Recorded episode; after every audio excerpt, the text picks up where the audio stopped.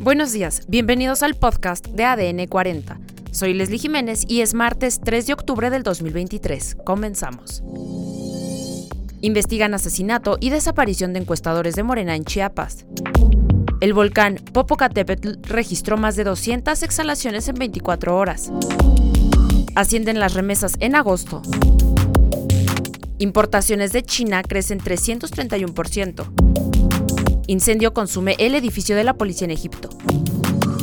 Pero antes, en nuestro tema principal, se instala campamento de migrantes haitianos en la colonia Juárez de la Ciudad de México. El pasado 29 de mayo de este año, un grupo de migrantes originarios de Haití marcharon en la Ciudad de México para pedir seguridad y atención a sus solicitudes de asilo en nuestro país. No obstante, a casi cuatro meses de la movilización, su panorama no parece haber cambiado lo suficiente. Y al día de hoy se encuentran viviendo en un campamento improvisado ubicado en la calle Roma de la colonia Juárez, en la Ciudad de México. Platicaremos con Irving Pineda, reportero de sección de política en Fuerza Informativa Azteca. ¿De qué es consecuencia este campamento? Pues era un campamento de triquis, que no hay triquis, o sea, no hay comunidad indígena. Eh, habían invadido un predio, lo sacan, luego ahora les cobran a los migrantes por dejarlos cocinar en la vía pública, por si fuera poco. Es un abuso. ¿Cuántas personas lo conforman y cómo sobreviven los migrantes? ¿Cuántas personas hay? A ver, eso sí es un número, eh, va cambiando, o sea, algunos se van, algunos regresan, pero más o menos viven afuera como 50 personas. Al interior de ese campamento hay gente mexicana, hay, no hay indígenas como dicen, que son indígenas triquis, eso es un cuento. Hay gente que invade predios y que pues eh, algunos sí tienen alguna presunta vinculación con la delincuencia organizada. ¿Qué demandan actualmente? Ah, ellos demandan eh, que les respeten meterse a un terreno privado. Eh, eh, en, aquí en la colonia Juárez, un dueño llega, invaden su terreno, lo sacan, ellos arman su campamento y ellos pues ya cuando arman su campamento piden, empiezan pues a ofrecer sus servicios a los migrantes, es decir, darles permiso para cocinar, darles permiso pues algunos para que puedan tener pues medio bañarse afuera, si es que se puede decir bañarse, tiene unos baños móviles y sí, los migrantes les dan una lana a estos del campamento. ¿Las autoridades de la alcaldía Cuauhtémoc o de la Ciudad de México se han pronunciado al respecto? Mira, eh, hasta el después del reportaje difundido en Fuerza Informativa Azteca, nadie ha dicho nada, esa es la realidad, pero sí lo saben. Eh, yo tengo entendido que la alcaldía Cuauhtémoc quiso quitar eh, este campamento, no se los permitieron por anuencia del gobierno de Ciudad de México. Pero sí, o sea, hasta el momento después del reportaje no han dicho nada. ¿Los migrantes padecen de este campamento? Finalmente. Pues los migrantes padecen del abuso de ese campamento, pero aquí el tema es que ese campamento no tiene por qué estar, porque uno, no tendrían por qué ocupar esa vía pública, dos, no son indígenas que no tengan dinero, eso es un cuento que nos contaron y que ya no es realidad. Y tres, no tendría que pagar un indocumentado por estar en la vía pública. O sea, no tendría por qué ocurrir eh, eh, aquí en la capital del país.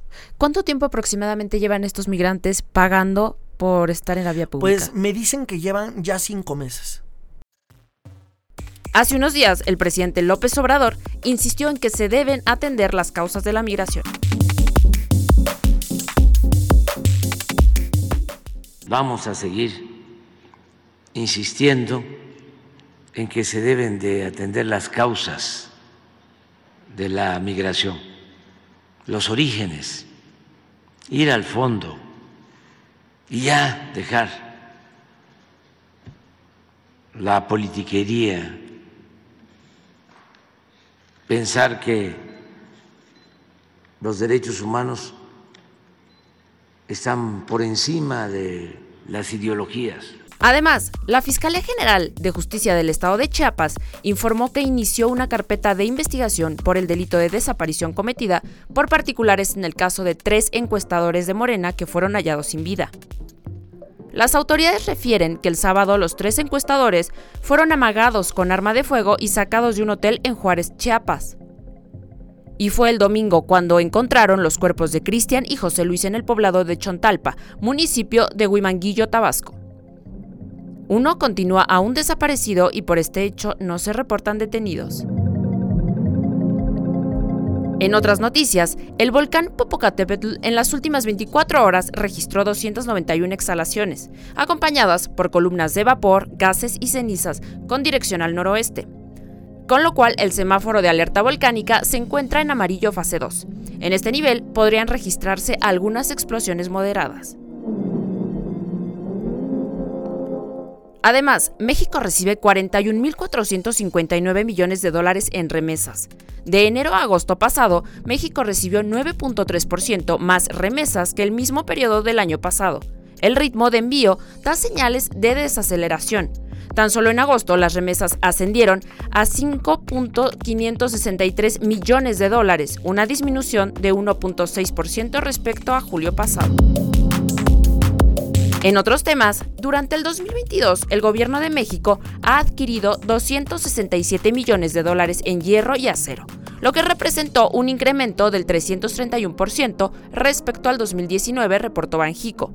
En ese sentido, durante los primeros siete meses del 2023, las importaciones de estos productos estuvieron cerca de los 960 millones de dólares.